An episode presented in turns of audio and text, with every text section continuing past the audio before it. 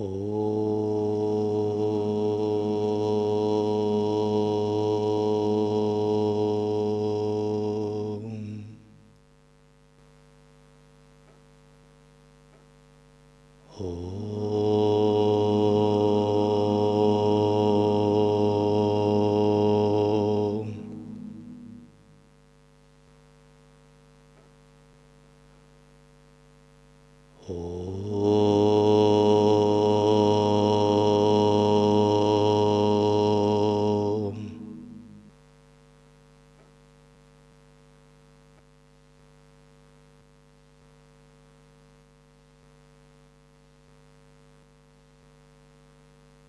Текст Йога Васиштха.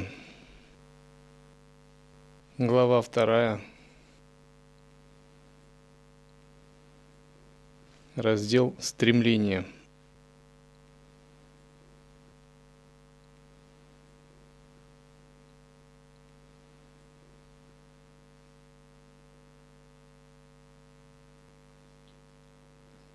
Пока высшая истина не взошла в сердце, человек вращается в этом колесе рождений и смертей. Молю, слушай мое объяснение этой истины с огромным вниманием.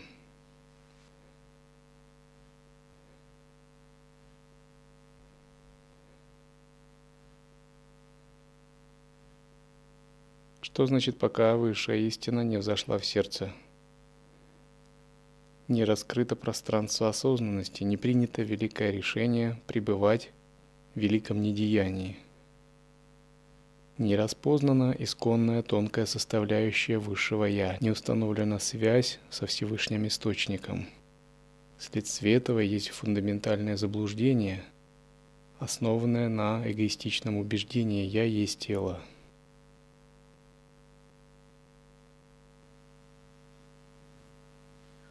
И перерождается в конечном счете вот это эгоистичное заблуждение, которое вновь и вновь помысливает себя как «я есть тело».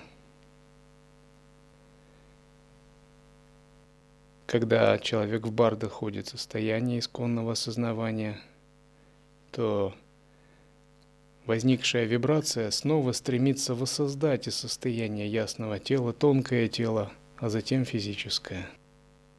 Это и называют колесом рождения и смерти. Далее говорится, эта мудрость разрушает лес непонимания. Бродящий в этом лесу находится в смятении и в страданиях, кажущимися бесконечными.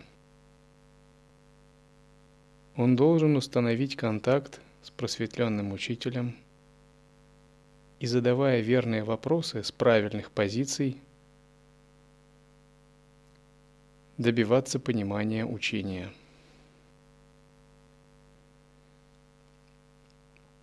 Когда мы пребываем в отождествлении с нашим умом, с чувством «я есть это тело», или в отождествлении с внешними материальными объектами, все это подобно тому, как бродить в лесу, в состоянии смятения, страдания и непонимания.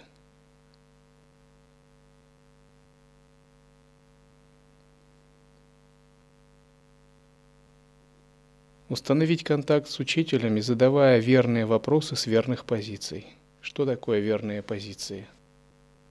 Верные позиции – это когда ты понимаешь принцип ученичества, принцип самая, когда ты проясняешь принцип учения.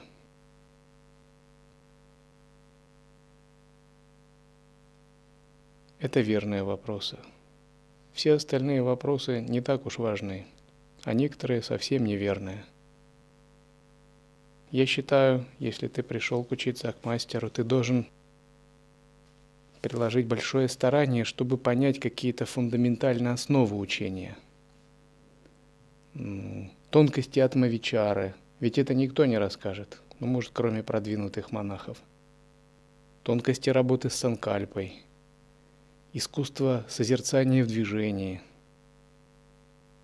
что такое принцип самоосвобождения – тончайшие нюансы самотрансценденции, отпускания, расслабления, открытия себя нисходящей силы. Все это действительно ключевые точки в учении. Если мы их пропустим, не усвоим, то никакой пользы нам самим в первую очередь не будет. Именно этого я жду от учеников, правильных вопросов. Итак, когда мы задаем правильные вопросы, с правильных позиций, с позиций самаи, принципа ученичества, мы обязательно проясним учение, и оно обязательно принесет нам пользу. Далее Васиштха говорит, глупец непочтительно задает не относящиеся к делу вопросы. И еще больший глупец – тот, кто презрительно отвергает мудрость святого. И воистину не мудр тот, кто отвечает на бесполезные вопросы глупого собеседника.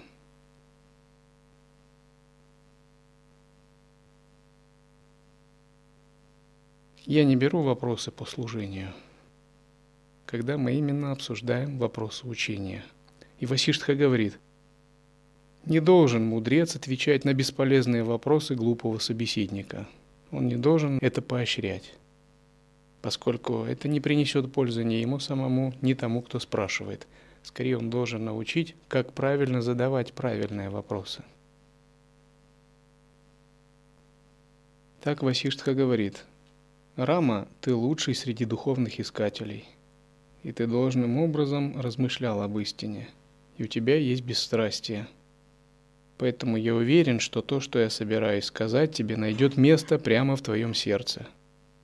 Это очень важно для учителя быть уверенным в том, что то, что он говорит с высокой вьясасаны, найдет место в сердце ученика. То есть Учитель надеется, что ученик воспримет эти наставления и будет жить ими, руководствуется, что они проникнут в его жизнь, как его сердечная сущность. И он в самом деле будет с этим работать. Человек должен стараться возвести истину на трон своего сердца, потому что разум непостоянен, как обезьяна.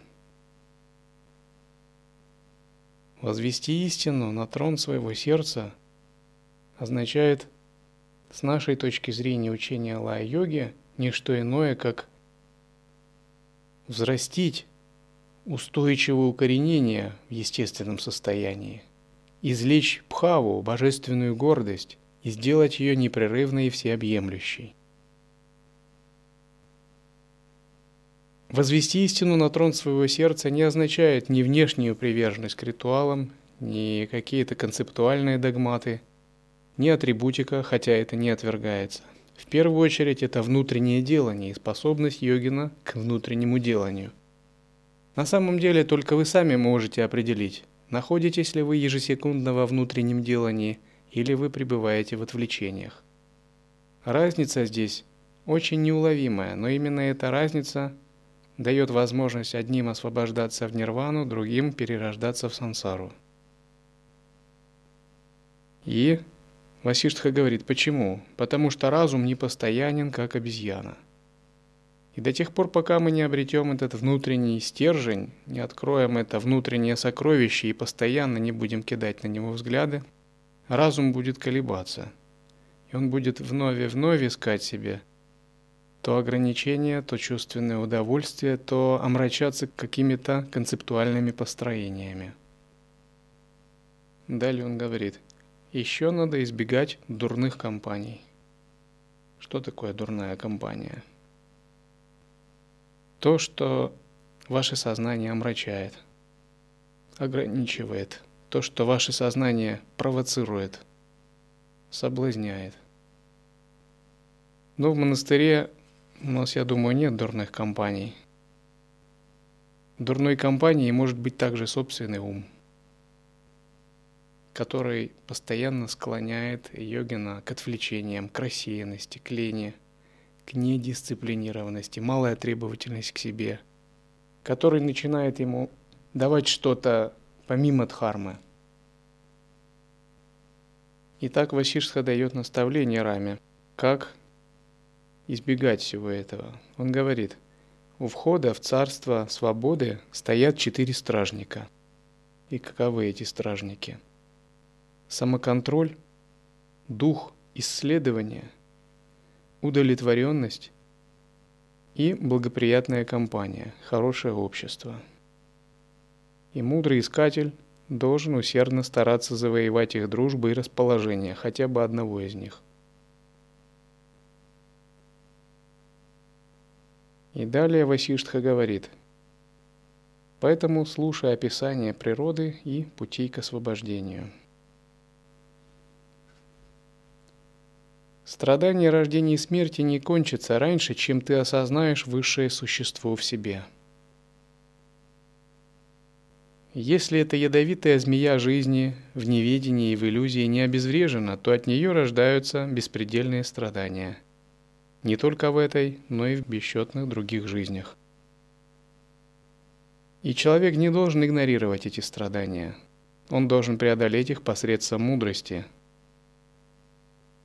И Васиштха говорит, о Рама, если ты преодолеешь страдания от повторяющейся сансары, ты будешь здесь жить на земле сам как бог Брахма или как Вишну.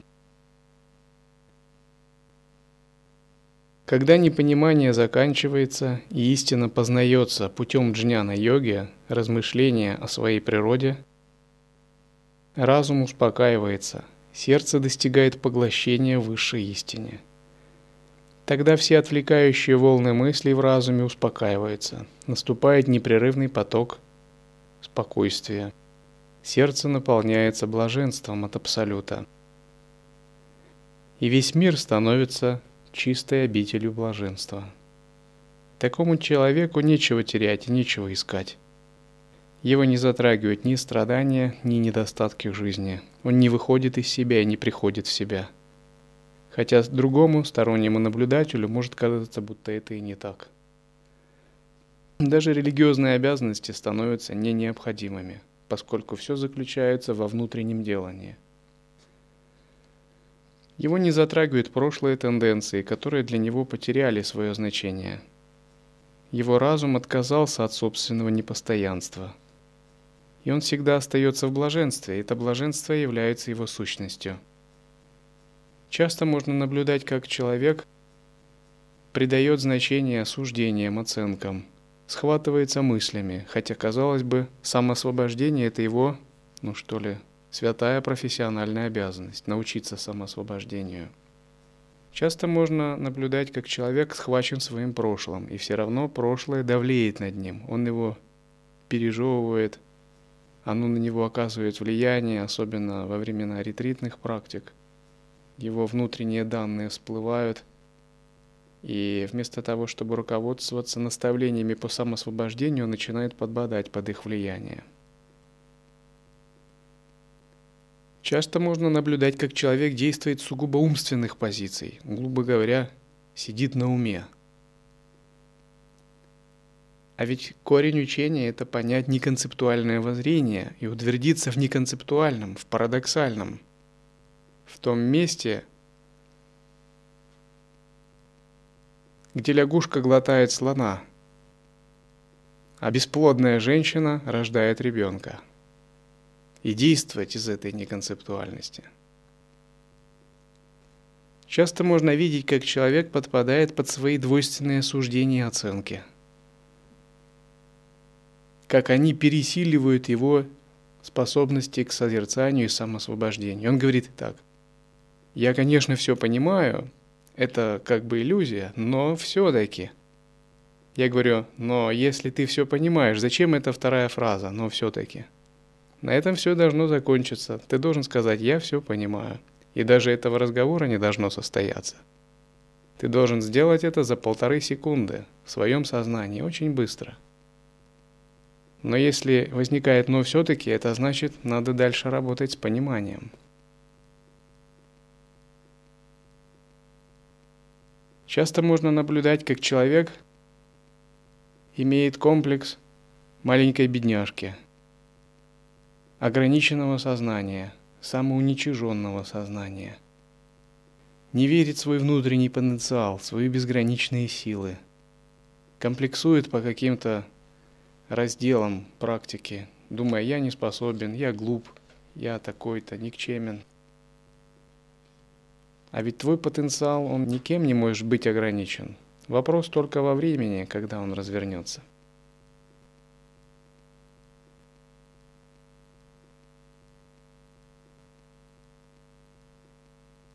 Так Васиштха говорит.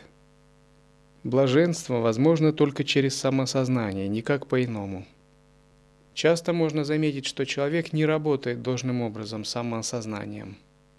Отвлекается, пребывает в рассеянности. Его мысли и эмоции затрагивают его больше, чем практика самоосознания. Это все такие Большие ошибки, очень большие ошибки, которые опытный йоги никогда не допускает.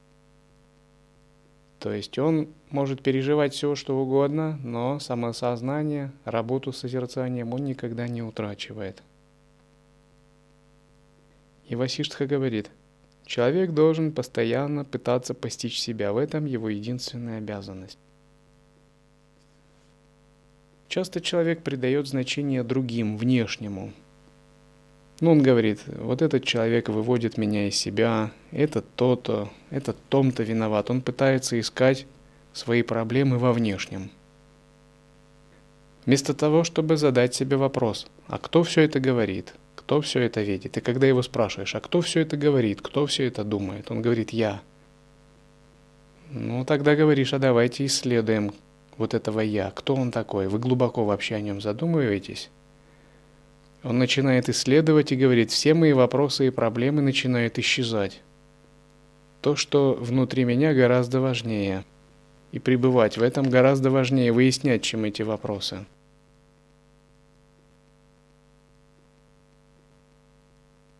Так Васиштха говорит, тот, кто изучит сердцем это писание, не упадет снова в яму непонимания. Когда вы чувствуете, что вы не уверены в созерцательном присутствии – я вам рекомендую просто преподайте к йога Васиштке как к драгоценному волшебному источнику, который все время будет вас подпитывать. Думаю, в будущем у нас появится несколько монахов, которые целые диссертации напишут и защитят посвященные йога Васиштхе, потому что рядом с йога Васиштхой я пока даже не знаю, какой из священных текстов можно поставить. Даже из всей мировой философии и литературы.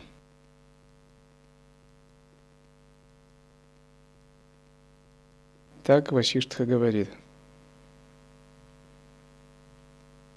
Тот является лучшим среди людей, чей разум основан на вечном, и потому полностью находится под контролем и спокойствием. Быть в естественном состоянии – это означает быть в вечности – быть в бесконечности, быть с утра до вечера и по возможности ночью. Мыслить настолько глобально, космически, абсолютно, что это полностью меняет все твое мировоззрение. Когда твое сознание своего рода некое гигантское глобальное пространство, в котором могут раствориться миллиарды эпох и целые галактики – и направлять сознание непрерывно на вечность.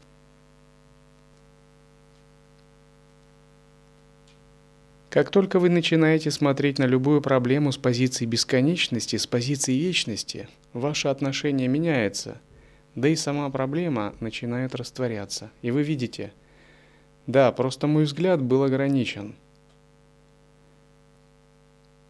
Допустим, если муравей пытается тащить соринку – он не видит всей картины в целом. И тащить соринку для него большая проблема. Но если тот же муравей посмотрел на Землю с высоты, к примеру, спутника или космического корабля, может быть, ему и не надо было никуда тащить соринку. У него бы совершенно изменилось видение. И заниматься Медитация на Всевышний Источник – это постоянно утверждаться в видении с позиции бесконечности, с позиции вечности. Быть больше, чем любая ситуация, чем любое переживание, клеша, мысль, эмоция, омрачение. Когда мысль становится микроскопической, а ваша пхава, ваше внутреннее содержание становится громадным, безграничным. Тогда неважно эмоция, боль, переживание, мысль, наслаждение, ситуация. Все это микроскопические вещи по сравнению с вашим внутренним содержанием. И ваше внутреннее содержание спокойно может переживать все эти вещи как прекрасные украшения, как игру, не более этого, не окрашивая ничем ваше сознание. Васиштха говорит, такой человек видит, что боль и удовольствие гоняются друг за другом и взаимно уничтожают друг друга. И в этой мудрости у него есть самоконтроль и спокойствие. А тот, кто не видит этого, подобен спящему в горящем доме. Так когда мы обращаем свой разум к вечности и бесконечности, утверждая его во внутреннем делании, мы обретаем зачатки того, что называют единый вкус. Когда различные переживания видятся равностно. То, что нравится и то, что не нравится, то, что священно и обыденно, то, что чисто и нечисто, это величины, которыми можно пренебречь по сравнению с этим глобальным священным сознанием. Это не означает, что все уравнивается и становится обыденным, мирским. Напротив, все освещается, очищается и становится божественным.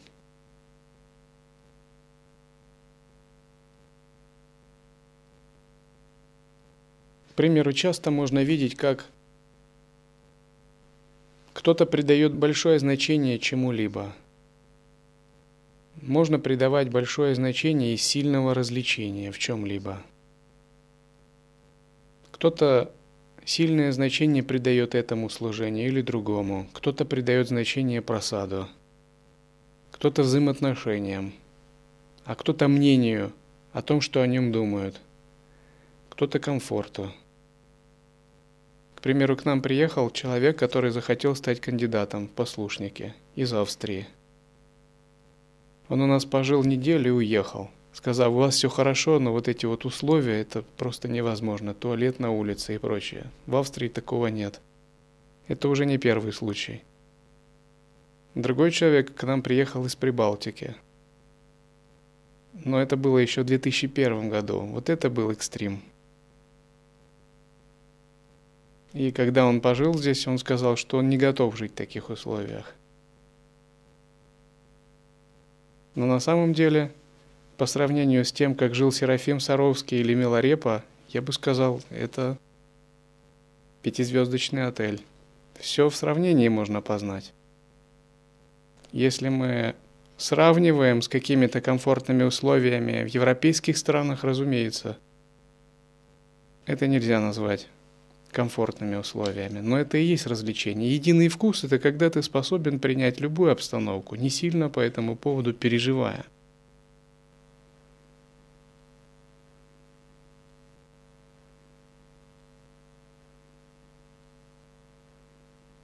Так Васиштха говорит.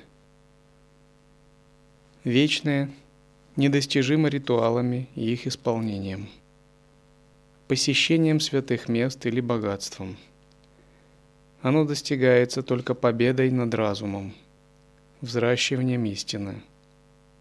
Поэтому все – боги, демоны, полубоги и люди – должны постоянно стараться победить разум и обрести самоконтроль, который является результатом мудрости.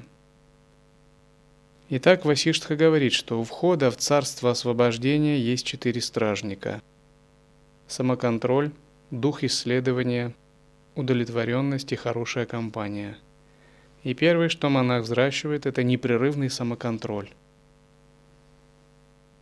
Монах, практикующий, никогда не должен давать волю чувствам, никогда не должен давать волю эмоциям, никогда не должен давать волю чувственным наслаждениям, волю своему эгоизму, лени и всему тому, что лишает его самоконтроля. Он все время должен стремиться себя контролировать.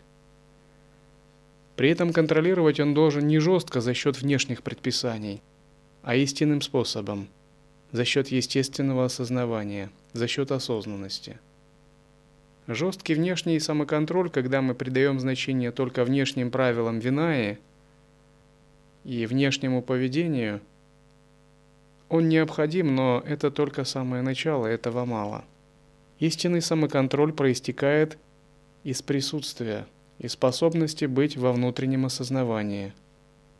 Если ты осознан, ты всегда будешь правильно действовать, ты поймешь смысл правил Виная, смысл Самая, смысл взаимоотношений, структуру того общества, в котором ты находишься. Ты всегда будешь действовать правильно, потому что твоя осознанность не будет давать тебе действовать ошибочно. Ты не будешь допускать грубых ошибок.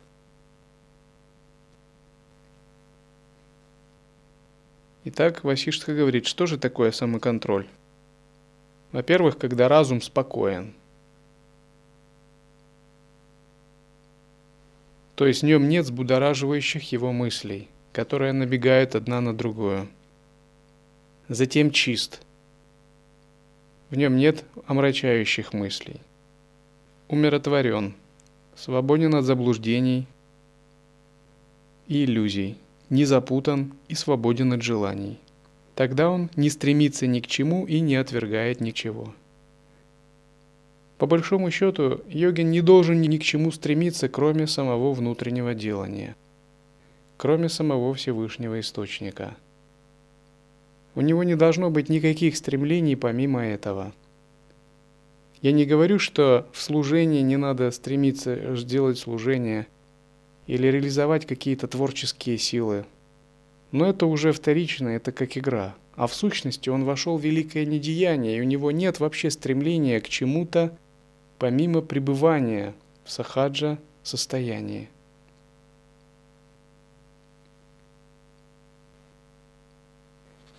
И он не стремится ни к чему, то есть он самодостаточен.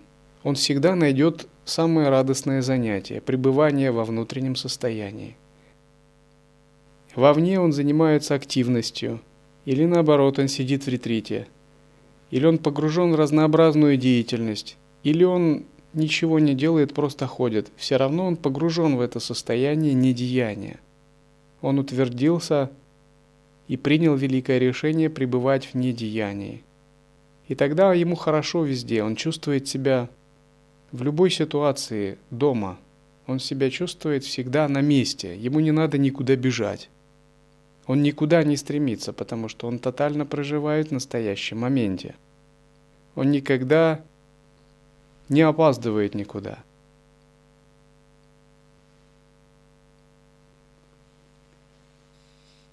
И он также ничего не отвергает. Что приходит в его жизнь, он интегрируется с этим. И у него нет большого отвержения чего-либо. Итак, Васиштха говорит, это и есть сущность самоконтроля. Это самоконтроль и победа над разумом. Первый из четырех охранников у ворот к освобождению. Все хорошее и благоприятное проистекает от самоконтроля. Все дурное, порочное также разгоняется самоконтролем. Никакие успехи, богатства, удовольствия в этом мире на небесах не могут сравниться с блаженством самоконтроля – Удовольствие, ощущаемое в компании того, кто полностью контролирует себя, несравнимо ни с чем. Каждый интуитивно доверяет ему. И никто его не ненавидит. Поэтому самоконтроль, о Рама, это лучшее лекарство от всех физических и психических болезней. Когда есть самоконтроль, даже пища ощущается более вкусной. Того, кто защищен доспехами самоконтроля, не затрагивают страдания – ведь он имеет власть над собой, даже слыша, видя, трогая, нюхая, пробуя то, что считается приятным или неприятным, и не впадает ни в восторг, ни в страдания. Тот, кто смотрит на все существа одинаково и контролирует ощущение удовольствия и боли, именно этот человек имеет власть над собой – Васиштха говорит, тот, кто, живя среди других, не подвергается их влиянию, не испытывает восторга или отвращения, как если бы он был во сне. Именно такой человек контролирует себя. Откуда проистекает такой самоконтроль? Он проистекает из способности быть в атмавичаре, и способности не терять атмавичару даже перед лицом серьезных чувственных переживаний, страданий, внешних событий, способности не терять принцип осознанности. С таким человеком приятно разговаривать. С ним приятно общаться, потому что этот человек обладает колоссальной проницательностью, ясностью, благодаря тому, что он непрерывно пребывает в самоконтроле. Он способен гармонизировать любую ситуацию, он может сдвигать вероятности, управлять событиями – менять причины следствия, выстраивать будущее в нужное русло. Его намерение, санкальпа, очень сильна. Такой человек никогда не колеблется умом перед лицом как радости, так и опасности. Это потому, что он непрерывно себя контролирует. Такой человек никогда не потеряет осознанности, никогда не впадет в панику.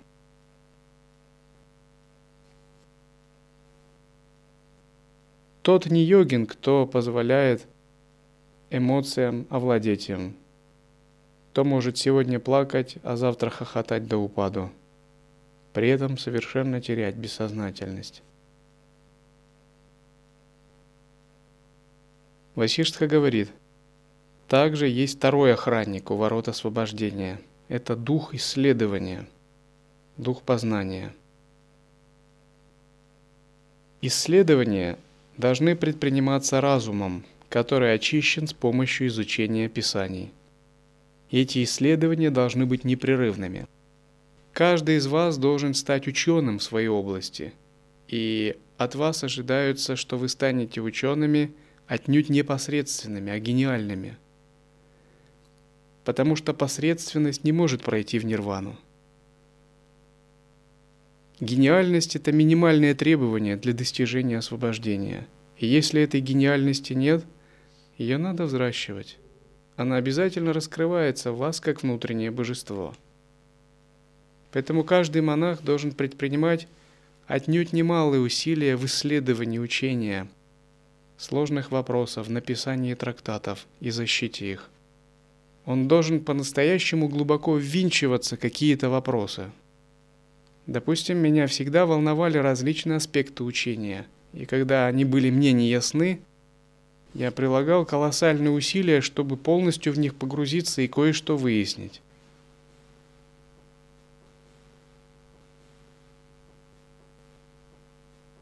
И Васиштха говорит, эти исследования должны быть непрерывными.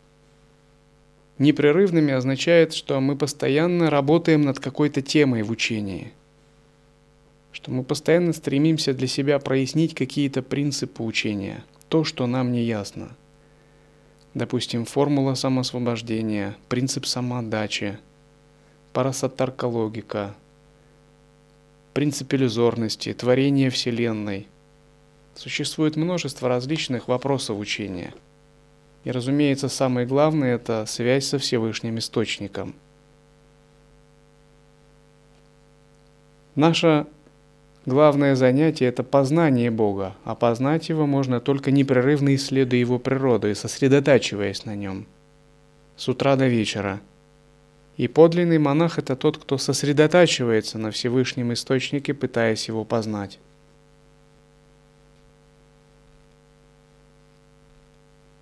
И Васиштха говорит, такими исследованиями оттачивается интеллект и получает возможность осознать высшее. Поэтому познание, исследование Лучшее лекарство от долгой болезни сансары. Мудрец считает силу, интеллект, своевременные действия результатами размышления, исследования. Богатство, наслаждение и даже освобождение – все это результаты размышлений и исследования. Дух вопрошания защищает человека от бед, которые досаждают неразмышляющему глупцу. И когда мы говорим об исследовании, мы в первую очередь имеем в виду ясность, которая возникает в результате созерцания или сосредоточения. Ясность означает, что мы можем сгенерировать новое знание, подчеркнув его из Всевышнего Источника. Допустим, когда-то у нас были дрова, и мы топили печи дровами. Затем мы породили небольшую ясность, нашли информацию о том, что это не обязательно делать. Мы можем и отапливать Дивиалоку совершенно по-другому. Благодаря этой ясности мир чуть-чуть изменился. Затем мы приложили ясность и подумали, нам не обязательно жить в окружающем ландшафте, какой есть. Мы можем создать собственный дизайн. Благодаря этому мы тоже поменяли пространство. Таким же образом, все, что происходит, все изменения во внешней реальности, во внешнем мире достигается благодаря ясности. А ясность – это приложенное исследование к чему-либо – но тот, кто ее никуда не прилагает, он продолжает оставаться в тех же условиях, как он и был. И боги, в отличие от людей, это те, которые постоянно находятся в духе исследования, те, которые постоянно прилагают свою ясность. И, разумеется, в первую очередь мы прилагаем ясность ко Всевышнему Источнику, к природе ума. Те же, кто ее не прилагают, остаются в собственных ограничениях. Мандала, чистая страна, это мир, состоящий целиком из одной сплошной ясности. Это мир не из грубых материальных элементов, а мир, основанный на ясности, которая была приложена ко всем элементам.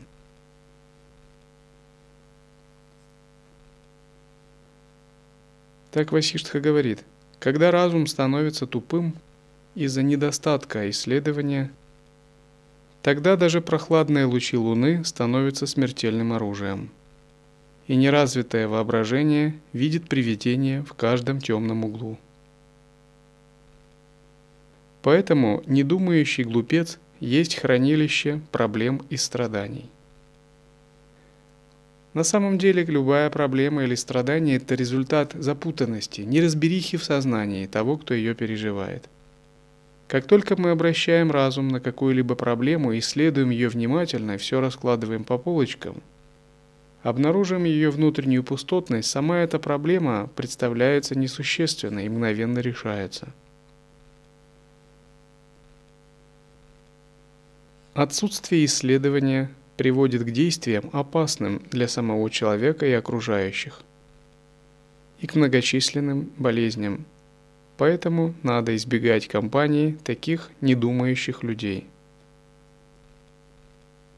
Тот, в ком дух познания постоянно бодствует, наполняют мир светом, просветляют всех, кто приходит к ним, разгоняют привидения, созданные тупым разумом, и понимают фальшивость чувственных удовольствий и предметов их вызывающих. Каждый практикующий со временем, развивая свой дух познания и исследования, должен стать творческой личностью, генерирующей ясность и излучающей внутренний свет. Он должен решить не только свои собственные проблемы, а также помогать решать проблемы тем, кто ниже его и знает меньше. Это делается за счет того, что постоянно прилагается такой дух познания и исследования – Любая проблема решается благодаря генерации ясности. За счет чего? За счет того, что благодаря созерцанию или самьяме, концентрации мы генерируем ясность. С помощью интеграции мы соединяем ясность с какой-либо проблемой. Ясность, соединившись с какой-либо проблемой, начинает творить божеств и мандалу, то есть поле чистого видения в отношении этой проблемы. А божества, к примеру, это носители вашей санкальпы. И когда творится определенная система, наделенная божествами, носителями вашей санкальпы, то проблема начинает подчиняться вам, она усмиряется и затем полностью исчезает. И все это благодаря вашей собственной ясности. Именно так боги влияют на мир, поскольку они обладают колоссальной ясностью, колоссальным, гениальным творческим сознанием.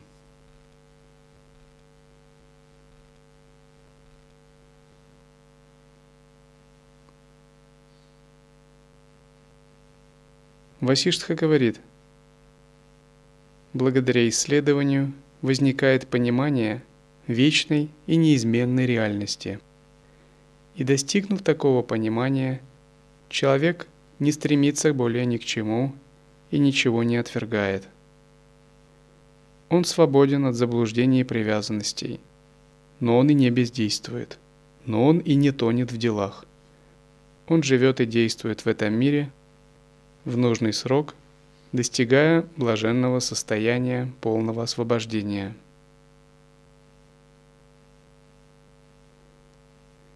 Глаз духовного познания видит даже в повседневной суете. Воистину жаль того, у кого нет этого глаза. Лучше родиться лягушкой в грязи, червем в навозе, змеей в норе, чем без этого глаза. И что же такое за глаз познания? Васиштха говорит, это вопрошание в себе «Кто я?». Как возникла эта дьявольщина самсары и повторяющегося круга рождения смерти. Это и есть истинное познание. Знание истины возникает из подобного вопрошания. Из этого знания также истекает внутреннее спокойствие. Возникает умиротворение, которое превосходит все страдания. И Васиштха подчеркивает, и это познание не есть умозрительное мысленное рассуждение или аналитические рассуждения. Это действительное наблюдение самого себя. То есть он говорит о практике осознанности, об атмавичаре и работе с самоосвобождением, созерцанием – Таковы первые два охранника, которые стоят у ворот освобождения.